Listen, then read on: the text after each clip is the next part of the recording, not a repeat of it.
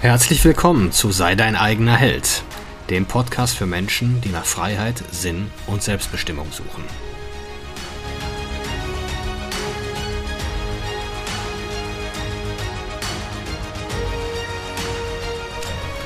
Mein Name ist Marcel Manten, ich bin Familienvater und Unternehmer und in diesem Podcast möchte ich die Erkenntnisse und Lektionen mit euch teilen, die mich das Leben auf meinem Weg bisher gelehrt hat. Ja, die wichtigen 150 Menschen in deinem Leben. Und zwar beruht die Zahl auf den Forschungen des britischen Soziologen Robin Dunbar. Das deswegen heißt diese 150 auch diese sogenannte Dunbar Number. Und der hat herausgefunden, dass wir Menschen im Laufe unserer Leben 150 nähere Bekanntschaften machen. Also 150 maximal 150 Personen, werden uns im Laufe unseres Lebens wichtig. Und es sind eher weniger. Also 150 ist wirklich das absolute Maximum. Jetzt kommt natürlich die spannende Frage auf, ja, woher weiß ich jetzt, wer jetzt zu den 150 gehört?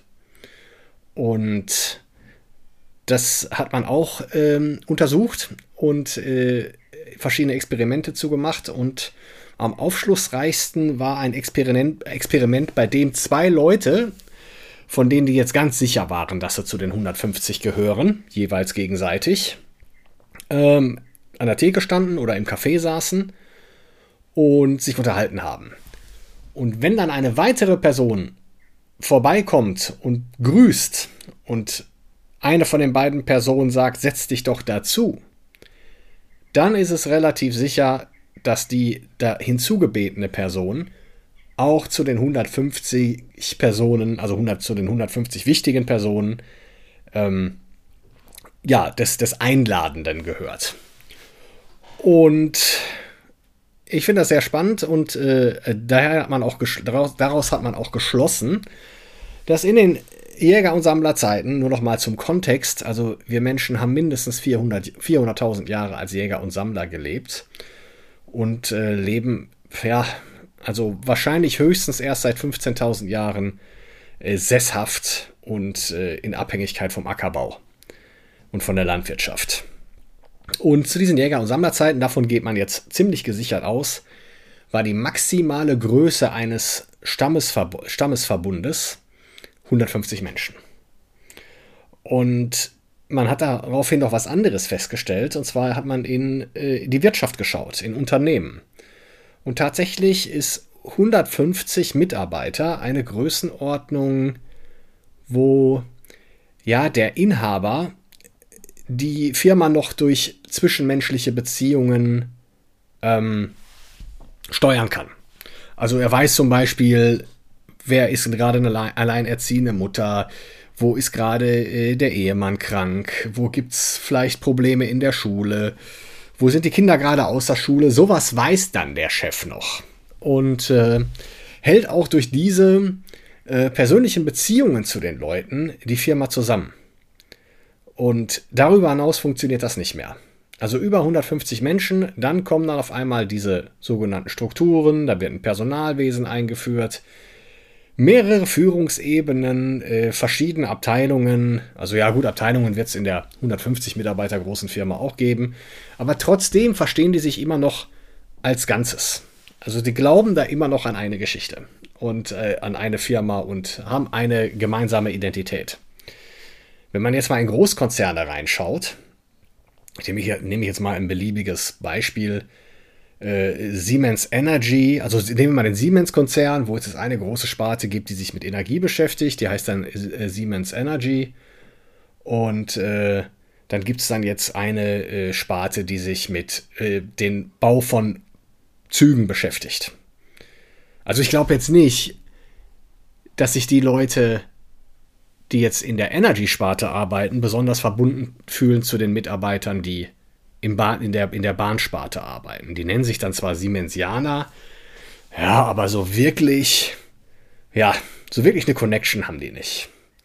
Und deswegen kommen Konzerne immer wieder mit solchen Dingen wie wie Leitbildern äh, um die Ecke und oder oder ja oder ständig irgendwelche Veranstaltungen, ständig irgendwelche Schulungen, Unternehmenswerte, wofür stehen wir und und und und und. Und da geben die auch sehr sehr viel Geld aus. Also um das um das in die Köpfe der Mitarbeiter reinzubringen.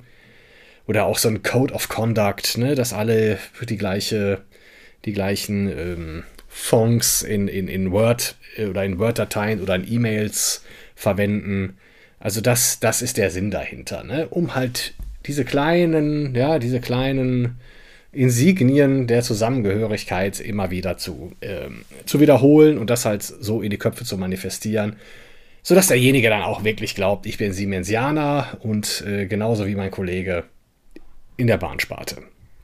Und ähm, ja, was, was das bedeutet ist doch, dass, also für mich, ich leite daraus ab, dass 105, dass Menschen in kleinen Gruppen unglaublich effektiv sind. Dass die wirklich, da ist keine unnötige Bürok Bürokratie, da ist kein unnötiger Overhead. Menschen sind wirklich sehr, sehr effektiv, je kleiner die Gruppe ist. Und auch sehr kooperativ. Also das war ja in einem, in einem, in einem Jäger- und Sammler-Stammesverband extrem wichtig, dass man einander kannte und dass sich alle aufeinander verlassen konnten. Und man kannte da halt die Stärken und Schwächen der einzelnen ähm, ja, Jagdteammitglieder. Und dementsprechend ging man da raus und hat Mammuts erlegt. Und auch das Thema Führung. Also selbst wenn jetzt ein Stamm besonders groß war, ich sag mal jetzt mal über 100 Leute, und es gab da mal Uneinigkeit, ob des Jagdrevieres, ne, welche, welchen, welchen Pfad man jetzt nehmen sollte, also das Letzte, was die gemacht haben, wenn es ein großer Stamm war, dass sie sich aufgespaltet haben. Weil die ganz eben wussten, wenn wir uns jetzt aufspalten, ein, jetzt nimmt eine Partei nimmt jetzt diesen Weg und die andere Partei nimmt diesen Weg. Das kann es unter Umständen passieren, dass wir in ein Jagdrevier von einem anderen Stamm kommen, der uns dann zahlenmäßig überlegen ist und den verbliebenen Stamm oder die Hälfte des Stammes dann ausrottet und stirbt. Daher war irgendwo Einigkeit extrem wichtig. Und da war auch jetzt nicht derjenige, der Anführer, der am stärksten die Keule schwingen konnte, sondern derjenige, der in der Lage war, soziale Bindungen äh, zu managen und zu handeln. Noch was, ganz wichtig, man hat auch herausgefunden, sie hat sich mal die Frage gestellt, warum sich unsere Sprache überhaupt so entwickelt hat. Denn es hätte ja eigentlich ausgereicht, wenn Sprache nur Überlebenswerkzeug gewesen wäre, mit dem man dann sagen kann, äh, ich habe heute Morgen am Fluss einen Säbelzahntiger gesehen. Ähm, dann hätte das völlig ausgereicht, die Sprache auf wenige Laute zu begrenzen. Aber warum, warum ist die Sprache so heute so komplex und so ja so reich an Möglichkeiten der Darstellung und Beschreibung? Wegen Tratsch es war ganz wichtig zu beschreiben, was ist in der Gruppe los, wer hat gerade mit wem eine engere und weniger engere Beziehung. Und das haben die, äh, und da, darüber haben die Menschen dann da gesprochen. Und dementsprechend haben alle ihre Antennen ausgefahren, um zu gucken, ja, wie steht mein Stamm gerade so da. Darüber hinaus wurde mit der Sprache auch eine Stammesidentität kreiert. Wer sind wir? Woran glauben wir? Dann gab es dann halt, ich gesagt, vielleicht den den Bärenstamm, der hieß dann halt so, weil da mal spannende, ja, oder mal Abenteuer mit bei der Bärenjagd erlebt wurden und dann haben die sich mit Bäreninsignien geschmückt und äh, haben sich halt Bärengeschichten erzählt und immer wieder Geschichten kreiert, die sie in Verbindung mit ihrem Stammeswappen gebracht haben. Ähm, das war so der Grund. Und was wir, was wir jetzt heute halt erleben, ähm, der Mensch strebt, strebt, natürlich nach Status. Innerhalb einer Gruppe, also gerade bei Männern, ist das, ja, ist das ja extrem signifikant. Höchstwahrscheinlich war es in diesen Jäger- und Sammlerverbänden so, dass Männer mit einem hohen Status Zugang, besseren Zugang zu Frauen hatten und deswegen halt ihre, also sie waren halt begehrter beim weiblichen Geschlecht und dementsprechend war es wahrscheinlicher, dass sie ihre DNA weitergeben konnten. Und nochmal dieser Kontext oder dieser, diese Stammesgröße von 100 bis 150 Menschen. ja, da war natürlich recht schnell diejenigen äh, daraus gefiltert oder haben sich da hervorgetan, die den höchsten Status hatten. Und da konnte dann irgendwo auch jeder, glaube ich, ganz gut mit leben, so nehme ich an. Ne? Also so, so habe ich zumindest häufig, häufiger mal nachgelesen. Ne? Wissen tue ich es auch nicht. Es wird auch Streit gegeben haben, aber das, was wir ja heute erfahren, ist, dass wir uns ja auch immer, gerade jetzt durch die sozialen Medien, in immer kleinere Stämme herunterbrechen, eben weil immer mehr Menschen sich in der Anonymität der großen Stämme nicht mehr gesehen gefühlt haben und einfach gedacht haben, ich mache jetzt meinen eigenen Stamm auf. Ne, ich, ich, äh, ich einfach was, was als wahr galt in meinem bisherigen Stamm, woran die geglaubt haben. Nochmal dieses Stichwort, gerade dieser Bärenclan. Ne? Ich will da nicht mehr zugehören, ich glaube jetzt an den Löwen. Und dementsprechend gründe, gründe ich meinen eigenen Stamm und habe dann da wiederum mehr zu sagen. Ich habe mehr Bedeutung, mehr Anerkennung, mehr Status. Und die sozialen Medien machen es jetzt natürlich leicht. Ne? Und wie, wie erwerben jetzt gerade, ich sag mal, wenn da jetzt, was weiß ich, jetzt Veganer gegen Fleischesser kämpfen, Klima, Klimaskeptiker gegen äh, Fridays for Future Leute und äh, wer geht da gerade noch aufeinander los? Genau. Impfskeptiker gegen äh, Impfzwangbefürworter. Und ja, je vehementer ich da natürlich jemanden des anderen Stammes unter dem Deckmantel meines Avatars, weil die sagen sich ja da Sachen, die würden sich im reellen Leben nie trauen zu sagen oder zu einem fremden Menschen. Sondern das machen die dann auf LinkedIn oder Facebook und geben, geben sich dann so richtig äh, die Breitseite. Und äh, je vehementer die das dann machen und je schärfer die den anderen angehen, äh, desto mehr Applaus bekommen die ja von ihren Gleichgesinnten. Das führt natürlich zu einer dramatischen Verrohung der Sitten. Also man muss sich mal überlegen, wie viele Menschen außerhalb seines Clans hat ein Jäger- und Sammlerstammangehöriger überhaupt getroffen?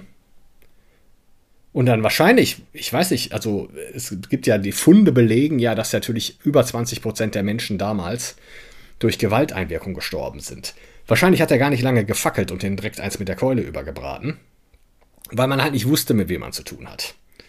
Und irgendwo sitzt das ja noch in uns drin, ne? Dieses, dieses, äh, ja, vehemente. Und das ist ja innerhalb dieser 150 Menschen, die er kennt, sind Menschen extrem kooperativ. Aber außerhalb dieser 150 Menschen, zu Stammesangehörigen anderer Clans, extrem feindselig und extrem brutal. Und das sind so die zwei, die zwei Gesichter, die wir Menschen da haben. Und das ist ja gerade die große Herausforderung, wie managen wir jetzt diese, diesen niederen Teil der menschlichen Natur?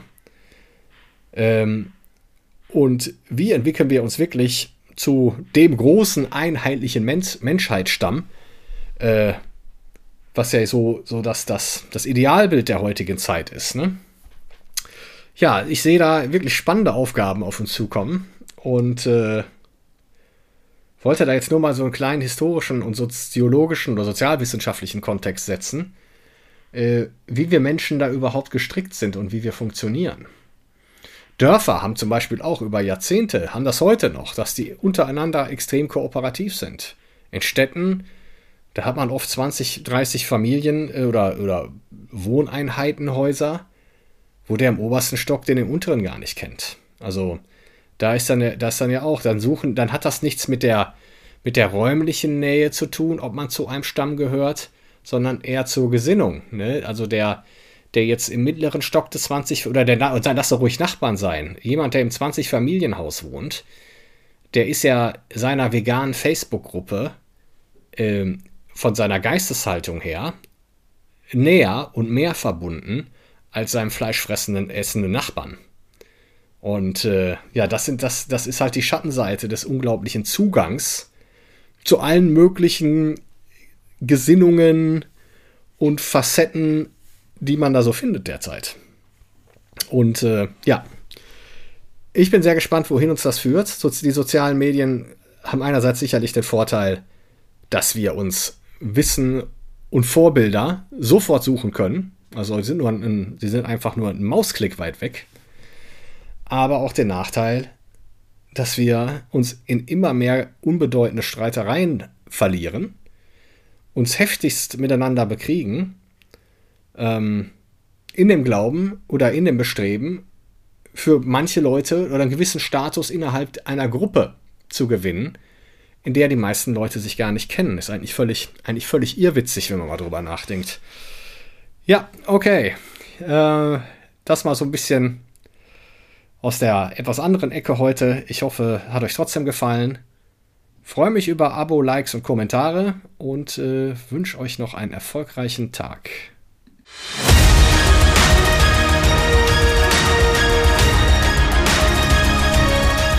Ich danke euch fürs Zuhören.